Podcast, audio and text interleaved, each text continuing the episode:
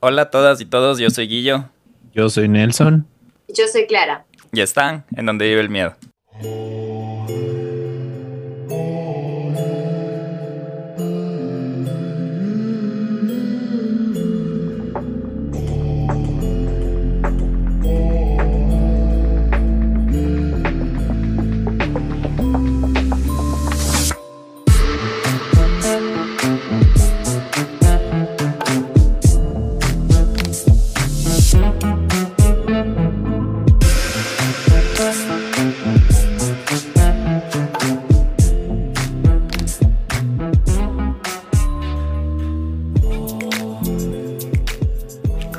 Hola Miedogan, ¿cómo están? Bienvenidos a otro capítulo más del Donde vive el miedo. Hoy es un capítulo súper especial, es nuestro segundo internacional, nuestro segundo invitado internacional y en este caso voy a decir que tal vez estamos matando dos naciones de un tiro, dos pájaros de un tiro porque nuestra invitada es Clara Kovacic y es de Argentina con raíces croatas, ella es artista, es música, es escritora, es actriz, pero mejor que nos cuente ella cómo está y bienvenida a Donde vive el miedo, Clara.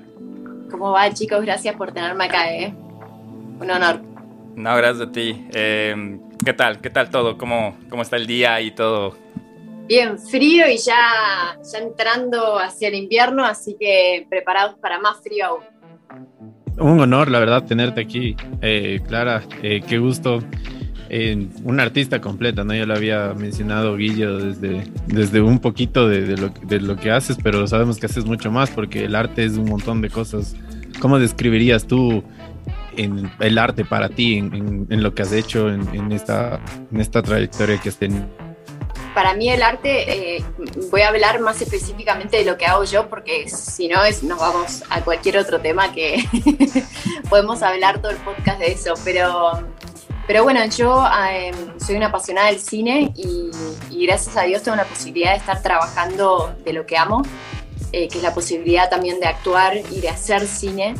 Em, también estoy haciendo series, obviamente, y estoy haciendo música, que es otra faceta mía que también tengo. Creo que son mis dos expresiones, las más grandes que tengo, eh, la música y el cine, tanto a nivel laboral como a nivel personal.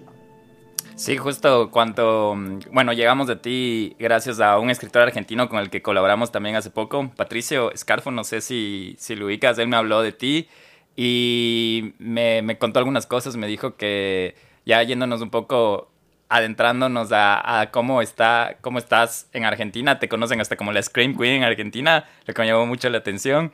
Y, y cuando estaba chequeando todo eso, digo, ok, también es música, también es escritora, y por eso te presentaba como una artista, no solo como actriz ni nada, pero mm, prácticamente lo que nos atrajo a tenerte acá en el hundido del miedo es que eres actriz de terror. Y te decía que estaba emocionado antes de grabar porque es la primera vez que virtualmente conocemos a una actriz de terror. O sea, en Ecuador también hay actores, algunos de ellos sí son conocidos nuestros, pero nunca habíamos, habíamos encontrado a alguien que, que actúe en terror. Entonces, no sé, eso sí nos gustaría como que nos cuentes cómo llegaste, cómo llegaste al terror, desde qué edad, cómo, cómo, cómo pasó esto. O sea, no soy, voy a aclarar esto, no es que sea actriz de terror, eh, soy actriz, me gusta actuar de cualquier personaje que, eh, realmente valga la pena y que se me presente. Generalmente se me dio la casualidad de que se me presentaron la mayoría de los papeles en mi carrera en películas de terror. Eh, creo que también, no sé si es algo de que vibras en una sintonía y entonces traes esas cosas, pero siempre fui una fanática del género desde muy chiquita.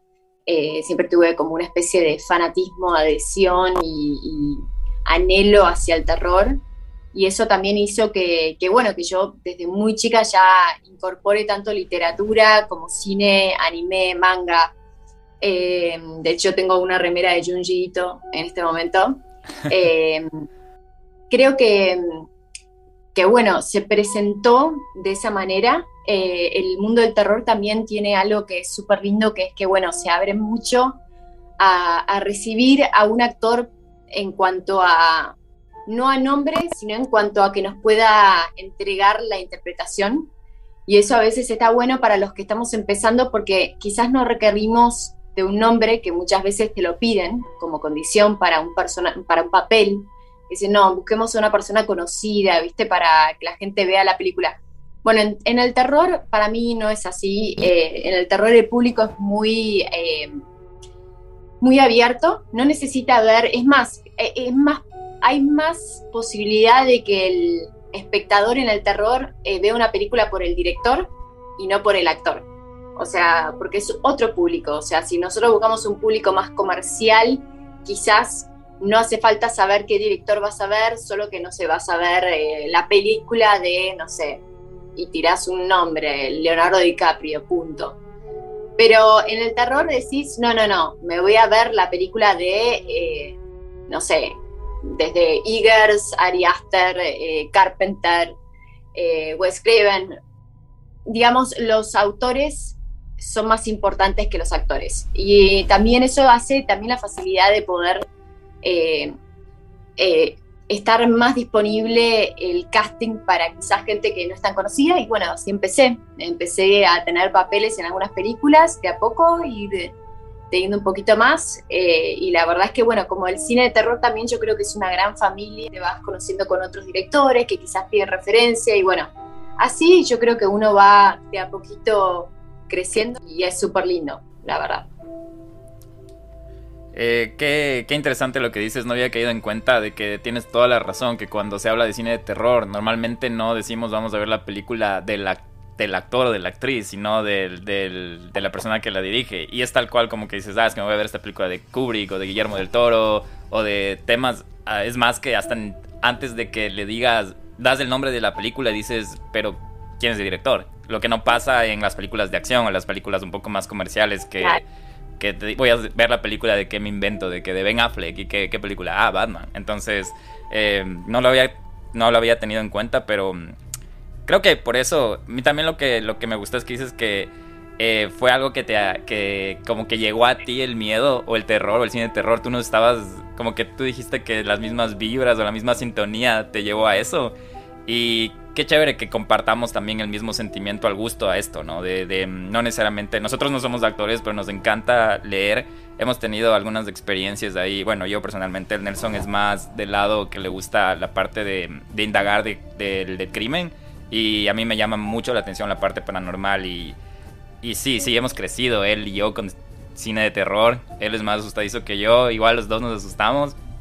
Pero no, es súper chévere en eso. Y qué, qué, qué bacán que, que, gracias a esos chances estés como que posicionándote en la parte de la actuación, porque sí estaba mm, aclarando que no solo eres actriz de terror, sí estaba como que chequeando tu IMDb, viendo todas las producciones que has hecho y vi que estás también en una producción que mm, es de Netflix, que, mm, que salió en el 2020, me parece que eh, se me, no le tengo el nombre aquí, pero es algo de la Casa de los Crímenes o algo así parecido que... Sí, Basado en un caso real, sí, eh, crímenes de familia. Sí, inclusive este año filmé casi todas series, tanto para Netflix, para HBO y para Star Plus, que son de comedia. Y la verdad es que, bueno, o sea, me encanta la experiencia. Pero como digo, también el amor, justo decías, eh, el horror paranormal y los policiales, creo que también el conjunto de esos dos géneros se transforma en algo súper interesante para consumir, ¿no? Justo hace poco estaba hablando de David Fincher, para mí es el mejor director de policial, pero porque genera una atmósfera de terror, ¿no? Eh, que vos crees que estás viendo algo paranormal y sin embargo no hay nada paranormal. Te pasa cuando ves de repente Pecados Capitales, que en su momento cuando salió Pecados Capitales estuvo catalogada como una película de terror, pero es un policial, digamos. Hoy te lo catalogan como un policial, pero cuando salió era una película de terror de David Fincher, Pecados Capitales, Seven. Sí, eh, justo estaba pensando en, Justo recién nosotros también hablamos hace poquito de, David Fincher porque eh, también él tuvo... No me acuerdo si fue director o productor de la, de la película Zodiac. Y estaba como que... Ajá, estaba... Y se basaron también ellos para hacer, hablamos de David Fincher porque se basaron para la nueva película del villano de Batman y toda la cosa. Y a mí también es uno de los de los favoritos, de mis favoritos en el tema de, de suspenso como policiaco. Y es como lo que tú dices, no necesariamente es como que estoy hablando del fantasma o la entidad, sino es como un miedo un poco más real. Porque la persona que, que comete todos estos temas de terror es tangible, es una persona de verdad. Y sí, la, David Fincher también es una de las, las personas que nos ha gustado. No sé, Nelson, tú que si tienes alguna otra, otra duda o algún tema de esto, de que aprovechar que estamos con, con alguien que, que está de alguna manera influenciado por el terror, así como nosotros, por el miedo. Sí, dentro del camino de la actuación, como lo mencionabas, es súper versátil, ¿no? Creo que los, actores eh, trabajan cada día para formarse y hacer, o sea, echarle la cara a todo, a lo que les pongan, ¿no? Pero ¿hay algún género dentro del terror que a ti te guste más hacerlo, como que te sientes más, cómoda, tipo, no sé, tal vez algún shatter, o tal vez te sientes más cómoda haciendo Mm, algo como que terror psicológico o algo así en ese aspecto dentro de lo que es el, cine de miedo o algo así? Tiene más que ver con el personaje que me pueden presentar para hacer.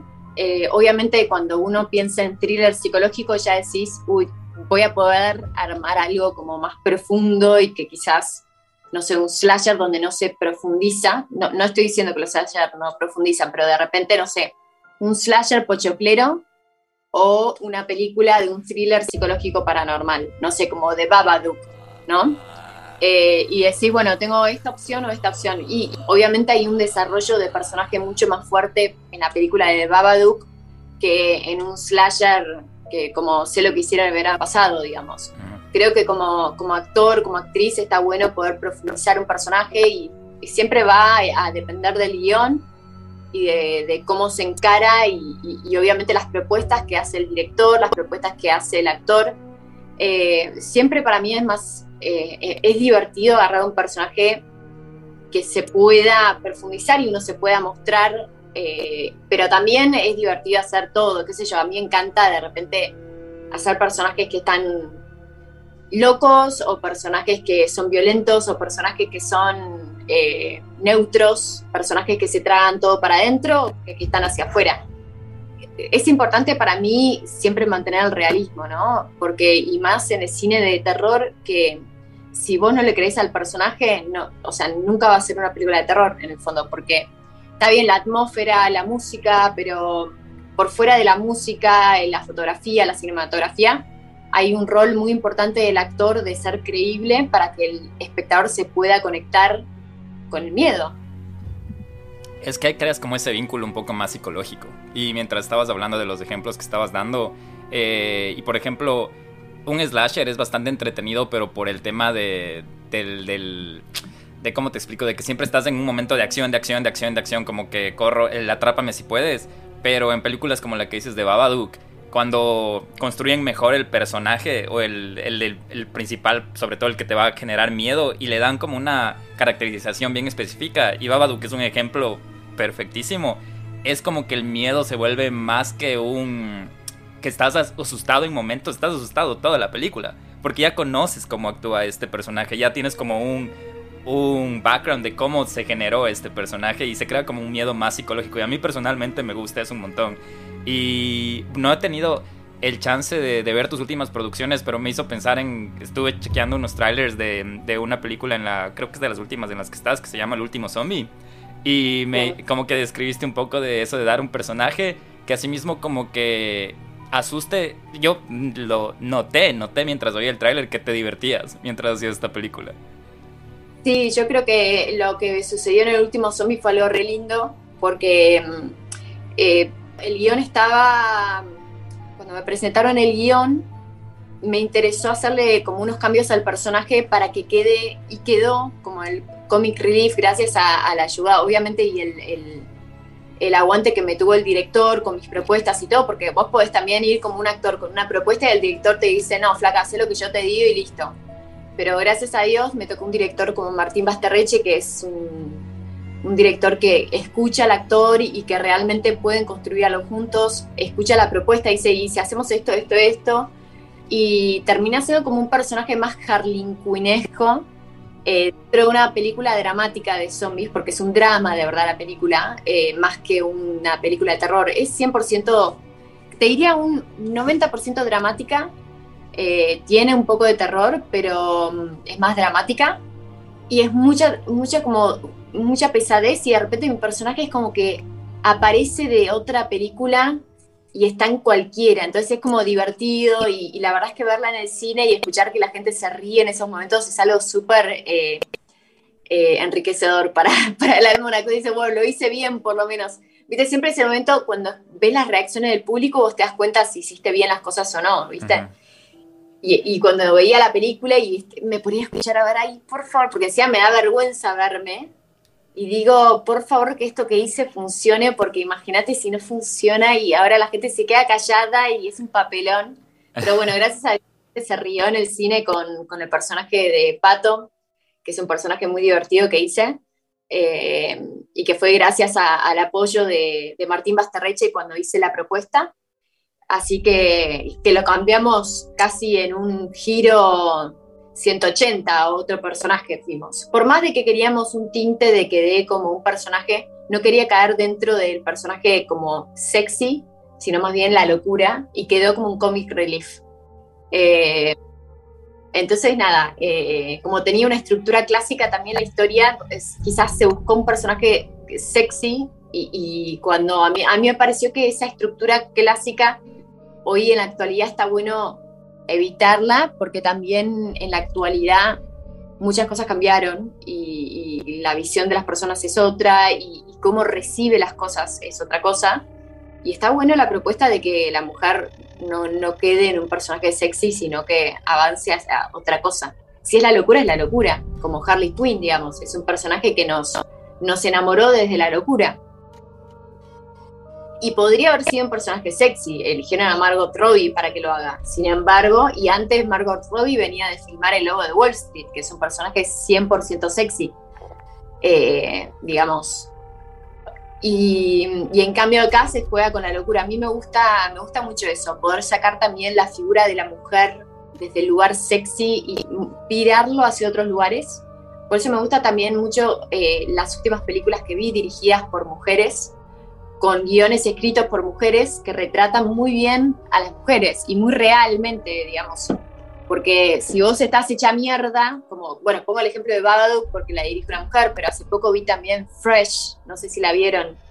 Em, esta, que, que, está el de. Es una directora mujer, es una producción original de Hulu, creo, Fresh. Es de un tipo que, que levanta minas para después entrar en una especie de trata de comida de carne humana. Wow. Eh, ah. Pero la ah, creo que sí escuché. Y Fresh es buenísima, la verdad es que se las mega recomiendo si no la vieron. Es una película que la dirigió. Ah, se fue el nombre, es un nombre corto. Eh, bueno, soy malísima con los nombres, pero es una directora que, que me gusta mucho. También hay una película que salió hace un tiempo atrás que la dirige una mujer también y que estuvo en Netflix un tiempo que se llama The Invitation. Eh, The Invitation es eh, una película sobre una especie de... Es una película también dirigida por una mujer que, retrata la historia de una pareja que vos te enterás, todo sucede en una cena, te enterás que esta chica hace una cena y de verdad invita a sus amigos y a su expareja para celebrar algo, no saben qué, pero resulta que, que, bueno, empiezan a pasar cosas raras, tipo se suman unas personas y se dan cuenta que de verdad la mina, para superar la muerte del hijo, se metió en una secta y la secta termina siendo como medio pro apocalipsis y fin del mundo y tenemos que morir todos. Entonces es como algo, sucede todo en una casa, es una película indie que sin embargo el guion es perfecto, para mí la historia es perfecta, está filmada perfecta, es un 10, y retrata muy bien a la mujer en el duelo, o sea, a mí me, me parece que es, es tan, tan lindo poder ver verme a mí como mujer eh, reflejada de una manera correcta, ¿viste? Yo sí voy a estar en el medio de... Bueno, en, en Scream, algo que le pasó a la protagonista, eh, que no me acuerdo ahora el nombre de ella, a la que hace Cindy.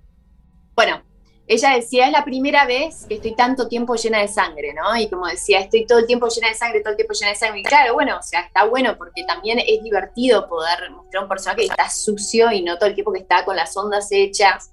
Que vos si te pones a ver esos detalles, en muchas películas la, mujer tiene que estar como linda, ¿viste? Con el pelo siempre bien, se acaba de despertar, eh, el otro día veía una malísima de Netflix que era, se acaba de despertar de una coma y tenía los bucles hechos, ¿viste? o, maquillada o lista.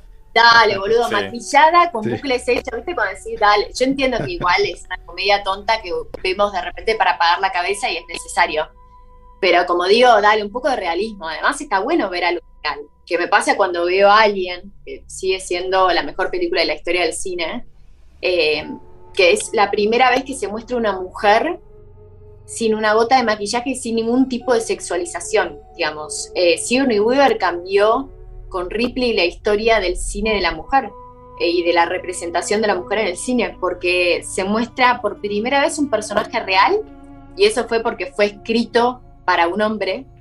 O sea, Lieutenant Ripley iba a ser un hombre, eh, y a último momento, Obano, el, escritor, con los productores habló a ver si podían, y con, también con, con el que fue el director, Ridley Scott, que cayó a último momento como atajar el penal porque O'Bannon quería dirigirla, pero la gente decía, estás muy relacionado con el cine de clase B, hiciste Darkstar con Carpenter, ni idea, ¿viste? Como que nos parece que, decían, nos estás planteando un guion de aliens que embarazan a personas metiéndole una especie de pija en la boca y, y como que, y, y, te juro que la gente no quería el guion de O'Bannon porque decía, esto es tipo porno clase B.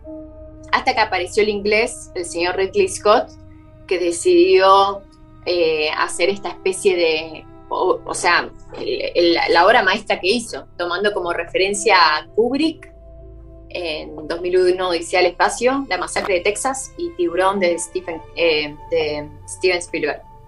Es que sabes qué, también el cine de terror está en una zona como que el, mismo cine de terror se ha creado como su zona de confort, ¿no? Y es como que cuando ya, justo lo que veníamos hablando de que siempre, si hablábamos de un slasher, tenía que haber como la chica linda que, que si hasta por último no estás disfrutando del slasher, estás feliz porque la chica está linda, que a la final es una de las primeras que muere o las que, que está por ahí, ¿no? Em, y, la otra cosa que también que estabas diciendo es que eh, ahora las películas que usan como otra metodología o los directores que se arriesgan más, como ya hay esta zona de confort, a veces el, hasta... Te hablo de mi experiencia, ¿no? Es como que ya es la misma fórmula, la misma fórmula y cuando alguien trata algo diferente, eh, como que, como que estampa. Y hablando otra vez de Babadook, yo me acuerdo que Babadook me llevó a tener hasta desesperación, porque te hace sentir como la mujer que que está ahí porque me acuerdo que la era la vi hace mucho tiempo, pero recuerdo que pensaba, madre soltera, ¿por qué le pasa todo esto? O sea, ¿qué, ¿qué, hizo de su vida para que le esté pasando todo esto? De que encima de que solo es ella es la única que, o sea, le creían loca y el hijo en cambio viendo este, este monstruo que salía de los libros y toda la cosa. Y sí te llega como que a, a tener como esa empatización, empatización, empatización se dice, con, con el personaje. Y a mí me gustan ese tipo. Pérez, madres solteras en el cine y recién nos toca la de Babadook. ¿Por qué? Porque Babadook es un personaje real. En cambio, muchas veces eh, cuando vos ves películas, que hay muchísimas, la mayoría de las películas eh, están basadas en, duelos, en, en, un padre o una madre que quedó viuda o viudo, que, o los padres que perdieron al hijo es como algo que se toca y recurre bastante, pero es la manera de contar la historia, ¿no? Y el eje que le pones. Y también, por ejemplo, yo ahí reivindico mucho el cine independiente, porque mm, independiente me refiero a, independiente de, una, de alguien siempre, porque uno relaciona con la plata, que obviamente está, pero justamente es independiente de una producción que te ponga límites para mí. Porque muchas veces vos estás haciendo una película que yo creo que debe suceder y deben venir tipo, che, loco, estaría re bueno, pero está bueno tu guion, pero sacale un poco de sangre y la escena esa de sexo y sacale esto porque vamos a querer hacerlo para, para apto para todo público. Y vos de repente tenés una película que es dramática y tremenda y profunda, pero tenés que adaptarlo a lo que te dice el productor porque se te, te pone la plata. En cambio, yo creo que toda esta camada nueva de películas que mucha gente me la tira abajo, pero para mí A24 vino como a reivindicar el cine Justo de te iba a decir eso. Justo te iba a decir que esa es una de mis favoritas productoras A24 que hace un montón de cine independiente. Hizo Babadook. The Hall tiene otra que se llama El Hueco. Yo vi todas las de A24. Inclusive hizo películas que no son eh, de terror, porque hizo también The Disaster Artist de James Franco. Eh, pero hizo monstruos, hizo, hizo de todo, honestamente. Ahora salió una película que Everything, Everywhere, All the Time, es una película que quiero ver con Jamie Lee Curtis y la, la china de la, de la El Tigre y el Dragón. La, la, tengo, sé que acá en los cines no va a salir. Eh, estuve preguntando a ver si alguien sabía por qué no salía en el cine acá. Yo estaba esperándola la película. Eso también. Los cines no muestran estas películas y que son películas que yo consumo un montón, por ejemplo para mí faltan muchas plataformas eh, en Latinoamérica donde tengamos disposición a estas películas y no tengamos que buscar en páginas pirata eh, el acceso a ellas. Y los cines deberían ser más eh, inteligentes. Yo entiendo que Marvel y DC sean hoy una fuente de masiva atracción del público, pero yo tengo que poder, tiene que existir cines específicos para poder mostrarme este tipo de cine, porque hay un público estamos ahí. Lo que pasa es que no nos está mostrando esas películas. Acá no llega nada. De A24 creo que no mostraron nunca una película acá en el cine. Creo que es algo hereditario en su momento. La bruja ni salió acá. Dije, ay, yo quiero ver esta película, quiero ver esta película. ¿Cuándo mierda sale en cine? Creo que en el 2018 hicieron una proyección de la bruja como si era algo novedoso y yo lo había visto en el 2015. Y digo, pero Dios mío, Claro, en el 2015 yo agarré y me puse a buscar en, las páginas piratas siniestras que uno tiene que entrar para, para, poder acceder a películas que si no de otra manera no llegan acá, ¿no? Eh, y eso es algo que, que está bueno como para, para que la gente empiece a pedirlas más por las redes sociales, por lo, bueno, los podcasts estos. Creo que todo esto es una ayuda muy fuerte porque existe un fandom muy poderoso del cine de terror eh, que queremos ver estas películas y queremos ver además cine de terror sin ningún tipo de restricción, que creo que eso es algo que, que nos gusta, ¿no? O sea, que haya una adaptación de un libro que sea que se anime a mostrar eh, la orgía que falta y que no tengan miedo de hacerlo porque si no, no vamos a poder venderle a Sony esta idea porque Sony quiere apto para todo el público. Que creo que es algo que, pasa a veces con unos directores que se, eh, hay una palabra que es muy graciosa que es como que se, se, transforman en, snobs. ni siquiera es snobs la palabra, como le decimos, en... Ay, no, es oligarca la palabra, no me acuerdo cómo es la palabra de como, bueno, ahora que tengo plata, listo, ya voy a hacer cualquier cosa. Altruista, no sé, no sé. Sí, como, eres altruista, es como esa persona que, tiene mucha plata. Monopolio. tanta plata, te termina eh, como nublando las ideas a la hora de hacer una película, porque quizás tu primer película la hiciste con un pucho de plata, y eso, plata te hizo que vos tengas que, que, agarrarte de tu genio para poder hacer una gran película con poca plata. De repente cuando tenés una torre de plata, decís, bueno, a ver, ¿cómo era esto? Eh, no sé, creo que, uno cuando está apretado también tiene que sobrevivir y eso también pasa mucho en, el cine de, género latinoamericano, donde se hacen películas por poca plata, eh, súper buenas, súper ambiciosas, sin embargo con muy poca plata, y que tienen la, para compararse con grandes películas de budget y que sin embargo no logran... Eh, como llegar Claro, no, no tienen su, espacio, no llegan al espacio. Y hablando de eso, yo justo cuando estaba eh, chequeando toda tu filmografía, eh, me frustró un poco porque, bueno, no sé si en Ecuador, capaz en Ecuador más fácil por el, como, como lo que tú dijiste de, es fácil encontrar una película, pero lamentablemente no como por el medio correcto, ¿no? Sino ir a la piratería, buscarte como que, y a mí me costó eh, buscar algunas películas que me llamaron la atención tuyas desde acá. Por ejemplo, la del último zombie. Hay otra que se llama The Asylum, algo así, que me pareció loquísimo el tráiler, que dije que, quiero ver. O sea, te juro, esta estoy con ganas de, verla. ¿Eh? La de Asylum Horror, esas están en, Amazon. La parte oscura también está en y Amazon a la vez. Eh, esa película la pueden conseguir ahí. Pero bueno, sí, lamentablemente terminamos recurriendo muchas veces a, estas páginas piratas que para mí es una, es una lástima, porque digo, ¿qué necesidad tengo, yo, o sea, yo tengo una fuerte necesidad de ver cine porque soy una adicta y una fanática. Pero acá me llega muy poco a Argentina. Y eso que Argentina dentro de todo tiene, o sea, muchísimo acceso. O sea, hay países acá en Sudamérica que tienen mucho menos películas que Argentina, pero sin embargo tengo muy poco cine nacional de terror que se muestre en cines, eso me da mucha fiaca. Voy a festivales de cine de terror acá que son muy buenos y que muestran todo el cine de terror nacional y eso me encanta porque ahí me veo todas las películas. Igual ahora escuché que Shudder está por lanzar la plataforma en Latinoamérica, así que estoy como agradeciéndole a todos los santos, sabios y por haber, de que vamos a tener la plataforma de cine de terror indie eh, para acá y vamos a no necesitar más entrar a esas páginas para encontrar esas películas. Justo te iba a decir que aquí hay ese servicio que es como un streaming de terror, es Shudder, Shudder, S-H-U.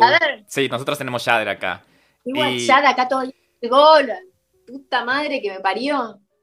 Yo justo te iba a decir eso, que acá hay ese, ese servicio de streaming y qué bueno que, ya abran la, plataforma. Te hablo de, yo, yo resido en Estados Unidos, por eso digo que acá hay. Sí. Entonces... Ah, claro, sí, Shudder. Yo conozco muchos directores de allá que hacen contenido original de Shudder. Tuve eh, el agrado de tener una charla con The Adams Family, que es una familia de, de cineastas, o sea, son una madre, un padre y dos hijas que hacen cine de terror.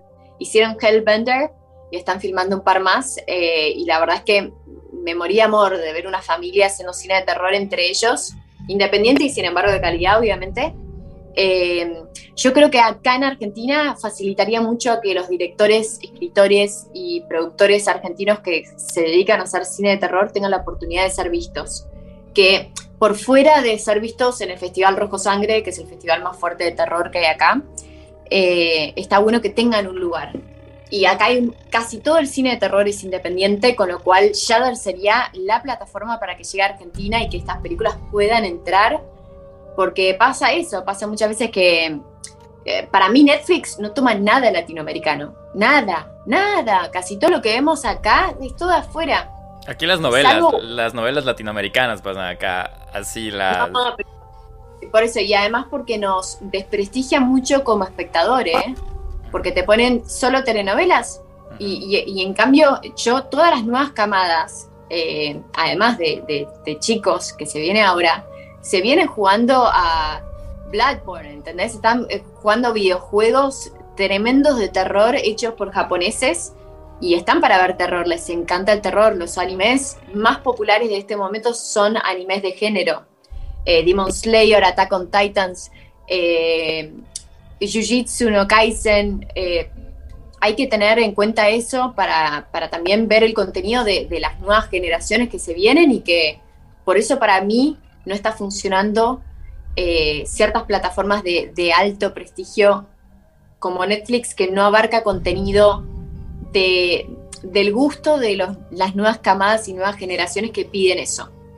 Y en cambio, tipo, sí, sí, a mí me parece que, nos gusta y además a los chicos más que nada les gusta ver cosas nuevas. Y a mí acá me, me sale como, Che, la nueva serie de Netflix, Tabú. Tabú la vi hace siete años atrás en HBO.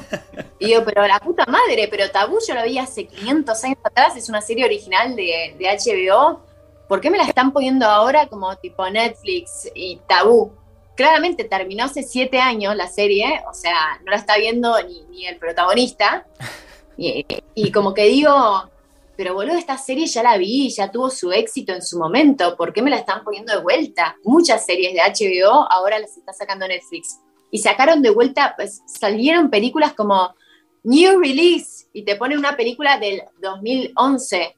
Y vos decís, esto no es un New Release, boludo, esto estuvo en el cine hace 10 años atrás. Tiburón 3, nueva. Me veía en tendencia. Ahí. No, bueno, no, no, pero eso es un clásico. Yo cuando salieron las películas de Spielberg, eh, la Tiburón de Spielberg, y después hicieron la, la, subidita de todas. Hicieron, me acuerdo que al principio de la pandemia subieron de Carpenter, subieron de eh, la saga de Tiburón, subieron, fue muy lindo, la verdad que al principio de la cuarentena cuando Netflix me dio un poco de, clásicos, porque tampoco hay clásicos. No, tampoco hay? es muy difícil. Psicosis estuvo un seis meses y yo dije, no puedo creer que pusieron Psicosis en Netflix, la voy a ver. Cuando la quería poner para ver ya la habían sacado, digo, no. es que sí, hay, es que no sé, es, es. Oye, Clara, eh, habías hablado muchas cosas importantes acerca de los de las nuevas eh, digamos, no, más una modernización en el cine de terror. Y eres muy importante por lo, lo que habías dicho también en series, por ejemplo, digamos, y a mí me sorprendió en esta parte, la verdad, yo, yo cuando vi You, esta serie de, de Netflix, dije, ah, bueno, es lo mismo de siempre, el típico asesino y todo, y a mí me, me dio un giro, la verdad, me, me enganchó cuando vi que la, la esposa, la, la, chica de él también era una asesina, ¿no? Eh, me, me, gustó mucho, no sé si, si es un buen ejemplo desde ese punto de vista, pero tienes mucha razón en lo que dice, que hay, hay, más cabida ahora y eso también es muy, muy importante, que se den más cosas así, que se den porque hay otro, otra perspectiva con el mismo ejemplo de Babadook y todo eso. Y también quería, eh, no sé si tú has visto esta película de William de, Defoe del Anticristo, eh, no sé si, si la habías visto, que que también es otro, otro tipo de terror bien, bien difícil de encontrar, ¿no? En, en línea y todo. Y, y, a mí me parecen obras de arte, La Bruja que habías mencionado y todo eso, ¿no? Prince Malik son un género, un género de por sí esas películas, muy tomado todo Tarkovsky para tener como referencia el cine ruso de Tarkovsky. Eh, lo que habías dicho de, de You, te voy a retrucar y te voy a decir, Usa ya se hizo hace 10 años atrás, se llamaba Dexter. Ah, sí. Pero, digamos, o sea, porque uno cree que, que hay cosas originales eh, y para mí You es una versión moderna de Dexter, obviamente eh, actualizada, porque Dexter quedó medio, envejeció mal, pero Dexter es un psicópata con los cuales nosotros amamos. Digamos, la versión de poner al, antihéroe o inclusive al asesino como protagonista y querer que le salgan bien las cosas eh, es algo que se hizo con Dexter. Y eso es algo que toma 100% You para desarrollar un poco hacia otro lado. En Dexter la obsesión era la sangre, en You la obsesión son las mujeres. Sí, sí, inclusive Dexter hasta era más crudo desde ese lugar, le gustaba la sangre al tipo, no las mujeres. Después a las mujeres es más tipo otra cosa. En psicópata americano el tipo le gusta la plata, el poder. yo me acuerdo que Dexter pasaban por cable, creo que no me acuerdo si era Fox o algo, y ya yo estaba más chiquito todavía. Y creo que alcancé a ver la primera o la segunda temporada, hasta la segunda temporada, y recuerdo que era como que era como que súper detallista en cómo cometía sus asesinatos, cómo limpiaba, cómo... Es como tú dices, hacías como que tú querías ser Dexter. De una manera tú querías como que, que le salga, que le salga todo bien, que le salga Claro, como público, tipo, dale, please, que no, no lo descubran, porque asesinó la mina. tipo, no, pará, pero ¿qué estoy diciendo? Sí. Estoy bancando al asesino, la puta madre. Sí, eh, tenía una pregunta para ti, Clara, que había visto en una entrevista que habían filmado eh, una película, habías en la casa de tus abuelos, eh, que te habían preguntado y que tú tenías un poco de, bastantes recuerdos, bastante nostalgia porque había bastantes cosas católicas como de religiosas y la habían filmado ahí. ¿Tú alguna vez tuviste alguna experiencia ahí paranormal o algo ahí en, en esa casa? Yo la verdad es que siempre le busco una explicación científica de los eventos paranormales. Me han pasado cosas muy raras. He estado durmiendo en un cuarto ahí en esa casa. Eh, no, en la segunda casa que viví durante la pandemia, que fue eh, más tenebrosa que la primera, porque de hecho abrí un cajón y habían todas calaveras humanas. Eh, después me enteré que era que los del dueño estudiaban medicina y coleccionaban calaveras, como le gustaba, y huesos de partes del cuerpo que te dan cuando estás estudiando medicina. A todo esto había cajones con cosas escritas. Después me, vi, me di cuenta que eran frases de libros de Stephen King, así que me cayeron bien los tipos. Eh, nada, eh, y ahí un día está, eh, mi hija decía, hay un señor, ma, hay un señor ahí, y me apuntaba a la oscuridad de la del cuarto ahí. Y yo decía, ¿dónde? Y veía todo negro y decía, ahí mamá hay un señor. Y yo, ¡no! Señor, ¿qué es eso? Señor, no sé. Eso se me agarró como una cosa ahí. Pero un día estaba durmiendo y de repente se me abre de la puerta del cuarto de par en par y se prende el ventilador a toda velocidad del cuarto donde estaba durmiendo. Y eran como las 3 de la mañana, la hora del diablo. Y yo me levanté y dije, qué paja, man me despertó esta mierda, la puta madre. Tuve que apagar de vuelta el ventilador, cerrar la puerta. De ahí aproveché para ir al baño. y dije, mi cabeza era, vino una rafa de viento y a la vez un cortocircuito que hizo que se activara el ventilador máximo. Pero me fui a dormir y dije, hay un momento donde te entregas. Yo siempre digo, si tengo que sacrificar, por lo menos irme, morirme dormida, ¿viste? O sea, como que necesito dormir para sobrevivir. Entonces, si estoy en el medio del sueño, como que es muy difícil que pelee. Dije, bueno, si está la entidad, listo, o vámonos amigos, si está todo bien, pero tipo, no me prendas el ventilador y me abras la puerta cuando estoy durmiendo, flaco. Pero el día del Señor fue, ese sí, ese día sí que sentí miedo. porque estaba, me, me la oscuridad y decía, hay un señor ahí parado, mamá, y yo, pero la puta madre, te agarro y nos vamos corriendo de esta casa de mierda, vámonos a la mierda, Babadook todo de vuelta, ya imaginaba el Babadook ahí. el reality show de Babadook. Puta madre, bueno, nada, eh, la cuestión es que lo dejé estar. Y mi pareja me decía, no le des bola, no le des bola, no le des bola. Le digo, pero hay un señor seguro. ¿Qué es? ese señor? Qué locura.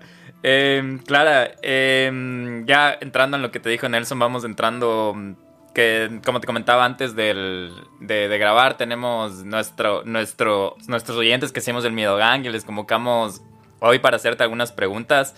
Dentro de ellas había, una de ellas era de que si es que te había pasado una, un tema paranormal, pero ahorita ya nos cuentas que lo, lo lógico que te acaba de pasar con el ventilador y la, y la, y, la ah, puerta. Pero mm, te quería preguntar otras, a ver los que nos dicen ellos. Escogí unas que me parecieron súper interesantes. Y una de esas es de Julie23 que dice, ¿cómo te preparas antes de grabar? Y es, qué linda pregunta esa. Eh, creo que dependiendo obviamente de, qué personaje y qué escena hagas, obviamente te preparas para el día. Eh, creo que por más de que vos eh, encares el personaje, el mismo día que filmás tenés que mega prepararte también para lo que es la intensidad, el momento que estás filmando, como no se filma cronológicamente una película, sino que a veces arrancás filmando el final, tenés que tener en cuenta la energía que uses para estar en el final y que no tengas una energía pinchada que deberías quizás estar más tranqui al principio, calculo. Eh, yo creo que me gusta mucho usar la música eh, y uso mucho también eh, la danza, que, que, bueno, yo estudié casi toda mi vida danza, de todos tipos de baile y generalmente atribuyo un personaje a un estilo de danza y a un estilo de música y trato de construirlo por ahí y es divertido. Qué, qué interesante. Sí, justo estaba imaginándome, digo, cómo, cómo es ese como que... O sea, es que me supongo que nosotros no somos actores, pero el hecho de actuar no es como que coger y ahorita ya en un segundo te actúo, no es como que todo un proceso de, de adaptarte al personaje y no sé, me parece como un ritual súper interesante y por eso es una de las razones que yo te decía, qué emoción hablar con un actor de, género, que obviamente actúas en, otras, en otros géneros, pero que, qué bacán escuchar a alguien del género y saber cómo, cómo es todo este como que preámbulo al momento de, de, de, como que, la redundancia, actuar y mostrar todas tus, tus habilidades y etcétera.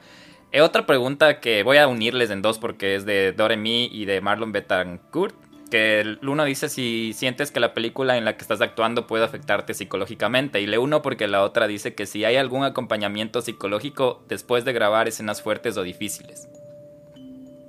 Sí, a la segunda pregunta, yo creo que mm, por más de que trato de no hacerlo, digamos, depende también cómo estoy yo en mi vida como para encarar eh, una escena dramática, por dónde la encaro, si la encaro a full o no, porque también después me tengo que cuidar, yo también me gusta cuidarme a mí como Clary, me cuido a mí, quizás estoy en un momento vulnerable y no me hace falta mucho para llegar a tocar fondo, o quizás estoy en un momento re bueno y necesito realmente como trabajar una atmósfera para generar algo, eh, como que siempre me pongo como prioridad a mí casi siempre, antes de, de quizás bueno, y me hace reír porque me hace acordar al resplandor, a la historia de que Kubrick hacía filmar 700 veces la escena del hacha a, la actriz esta, ¿cómo se llama?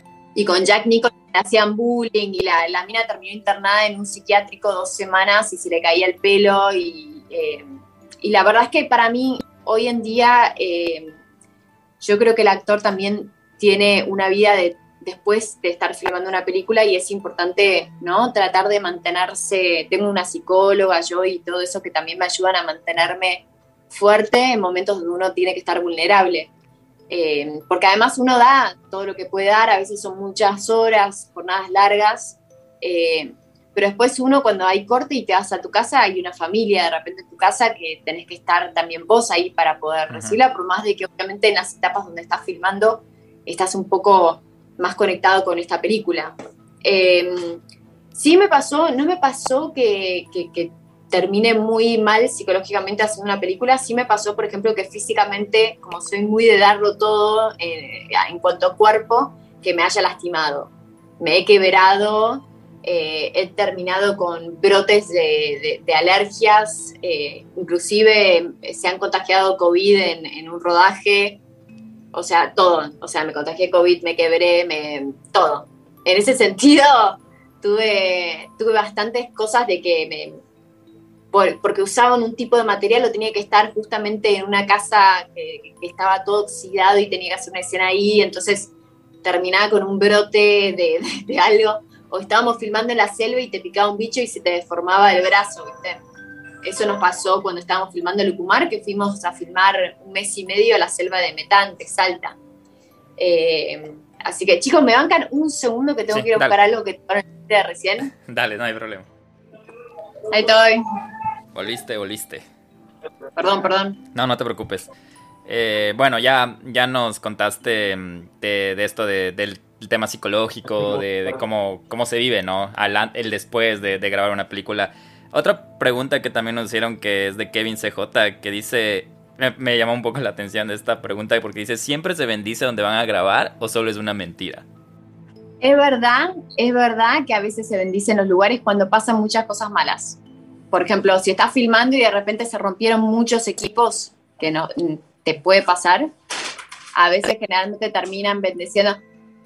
Yo siempre bendiciría, solamente para, para como cuidar la energía, pero esté filmando lo que esté filmando, ¿eh? no porque esté filmando una película de terror. Pero bueno. Qué interesante, ¿sabes qué? Yo pensé que ibas a decir, no, eso es mentira, pero me hace hasta pensar que sí han pasado cosas en, en sets. Yo inclusive, o sea, propuse algunas veces cuando veía que estaban pasando muchas cosas malas en un rodaje, que se bendiga o que, no que se bendiga, que también se busque a alguien para que limpie la energía, porque estaban pasando demasiadas cosas malas, viste, que vea una atrás de otra y yo dije, este, no por un embrujo, pero por si la duda, viste, yo como que en ese sentido, como más, más de que si podemos protegernos, protejámonos. Sí, sí, totalmente. La otra es que ya, que le dejé esta para, para las últimas preguntas es que, en tu opinión, ¿cuál es la mejor película de terror que hayas visto? Y esto pregunta Carlito94. ¿Cuál es la mejor película de terror que hayas visto? Alien. Alien de Ridley Scott es la obra maestra del cine. Y también diría que Aliens de James Cameron la, la compite. Está ahí, o sea, está un poquito más arriba el octavo pasajero y Aliens es ahí. Qué locura. Bueno, sí, chéverazo para, para ya más o menos eh, sugerir a, todo el miedo que, que vayan a, a, influenciarte de parte de tu, de tu terror y toda la cosa. Clara, para ya ir terminando y hacer honor a tu tiempo y todo, quería hacerte una última pregunta, porque hemos hablado mucho de lo que has hecho, tu experiencia, el terror, cómo llegó a tu casa, pero antes de irnos me gustaría saber que ¿qué hace Clara ahora? ¿O qué, quién es Clara en este momento? Porque hemos hablado mucho de lo que has hecho. ¿Qué está haciendo Clara ahora, independientemente de que si sea terror o algo? Eh, quería aprovechar la oportunidad de tener aquí como, como una actriz en este caso. Y si es de cosas del género, qué mejor, pero ¿qué hace Clara hoy? Actualmente me encuentro filmando tres series y ahora estoy sumando más. Eh, estoy filmando la segunda temporada de Días de Gallo para HBO. Acabo de terminar de filmar para Star Plus El Robo Mundial, que es una, una serie de comedia sobre... Bueno, no, no voy a contar nada. Eh, estoy filmando la serie de Fito Páez, eh, Biopic, para Netflix. y arranco ahora dos series para la plataforma Contar, que son una de comedia y otro policial. y en julio me voy a Córdoba a filmar con Lucio Rojas, su próxima película está así de terror, eh, Profanía. Así que, y en diciembre estaríamos filmando Malevolgia. Es una trilogía, Profanía, Malevolgia y la tercera no puedo nombrar el nombre. Pero, pero bueno, es como la, la oda como le hizo Carpenter a Lovecraft, es una oda al cine de terror eh, con una trilogía. Fantasía épica de terror. Qué locura, que no sé, qué, qué mm, sorry por tirarte tantas flores, pero qué honor saber que sí, que estás, que estás tan ocupada y te diste un chance para conversar con el donde vive el miedo, venirte a donde vive el miedo. Y no, o sea, nosotros un lujo, súper encantados, lo disfrutamos un montón, eh, aprendimos un montón del género gracias a ti y aprendimos un montón de ti también, entonces, eh, no sé, nos, nos incentivas a, a, ver clásicos, a como que a saber que el, que el terror es un nicho que está ahí ah, bien, siempre presente, pero que no todos saben cómo aprovecharlo. Y hablando de eso un poco... Igual yo creo que ya no es más un nicho, hay 100.000 producciones actualmente dadas creo que se hace a la par la misma cantidad de cine de terror que de películas de superhéroes, te diría. Se dividen en dos, el contenido es o de superhéroes o de película de terror. Pero porque también se dan cuenta que ahí está el target y más que nada de las nuevas generaciones que buscan eso. Videojuegos de terror. ¿Cuáles son los más populares? Están haciendo ahora todos los live action. Eh, The Last of Us, es basado en el videojuego. Eh, me parece como la historia, viste, sobre los zombies que hacen que una chica tiene como el gen para combatir el virus. Eh, eso está basado en un videojuego. Y ahora sale la serie para HBO. Eh, bueno, Clara, para terminar, eh, una, así nos puedes lanzar tal vez una recomendación para la gente que más de lo que ya has recomendado. más de lo que ya has recomendado, algo así que digamos, miren, esto está buenísimo, que lo vi recién y me encantó, y algo así. ¿Nos puedes decir algo de eso? Em, esta última película de A24, Everything Everywhere All the Time, eh, es, una, es una película rarísima, súper loca, histriónica, perfecta, espectacular, con Jamie Lee Curtis y la actriz de de, China de Tigre y el Dragón, que no me acuerdo ahora el nombre de ella, pero es una actrizaza, la amo yo. Eh, creo que también actúa en Memorias de una geisha, si no estoy equivocada, eh, no me acuerdo. Eh, y es buenísima. O sea, no tiene, no tiene un género otorgado porque tiene todos los géneros en una película. Chévere. Clara, ah, antes de irnos para que todo el mundo, todo el Miedo que nos escucha, sepa, yo te sigo en redes y sé que ahí publicas lo que está pasando, las producciones que estás haciendo, hasta publicas, publicas tu música. De hecho, mm, felicitaciones, muy buena artista. Creo que te escuché eh, cantando hasta, en, no sé si era croata o algo, pero te escuché cantando en diferentes idiomas y bravo por eso, porque lo haces muy bien. Eh, lo quería mencionar esto para que tú mm, les compartas tus redes al Miedo Gang, donde pueden ir a chequear para que sepan lo que está pasando, lo que se estrena, lo que estás haciendo prácticamente. Y también compartes cosas de terror súper interesantes, entonces... Sí, me gusta mucho. Ah, hacemos vivo con algunos amigos durante la semana para recomendar pelis y todo, eh, porque somos fanáticos. Em, pero me pueden encontrar en Instagram como Clara M. Kovacic, K-O-V corta A-C-I-C. Mi apellido es muy difícil. Eh, pero bueno, por ahí me pueden encontrar. Es la, la, la, red social que más uso. Después el resto las tengo todas pinchadísimas. No uso ninguna. Perfecto. No tengo eh, toda esa movida, así que soy, nada, soy medio Neandertal.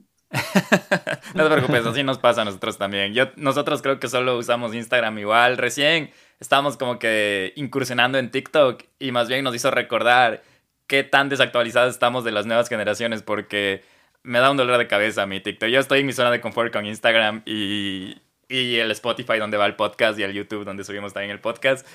Pero sí, sí, vamos a ver cómo seguimos como innovando, como tú nos influencias a que no caer solo en esa zona de confort del terror, sino innovar más terror eh, a la larga. Eh, Clara, qué gusto, qué gusto conocerte, qué, qué, mm, Qué, belleza estar los tres aquí, por lo menos en, una pantalla, pero sentimos que estábamos tomando, tomándonos una cerveza o un vino contigo. Y el Donde Vive el Miedo siempre va a estar abierta las puertas para ti. Em, esto del terror crea comunidades súper chéveres, entonces estamos a, las, a las órdenes de, lo que quieras promocionar o cualquier cosa dentro, de, dentro del área, ¿no? Y algo, no sé si quieres decir algo antes de irte, un mensaje al Miedogan o alguna cosa y, y eso, no sé, yo estoy sin palabras, no sé el Nelson, pero súper feliz de haber tenido esta chance de conversar contigo. Bueno, muchas gracias chicos y gracias por la charla y gracias por el espacio y seguramente tengamos de vuelta. Eh, se vienen nuevos estrenos, así que les voy a escribir mientras se vayan anunciando las fechas, así que estaría bueno charlar de ellos.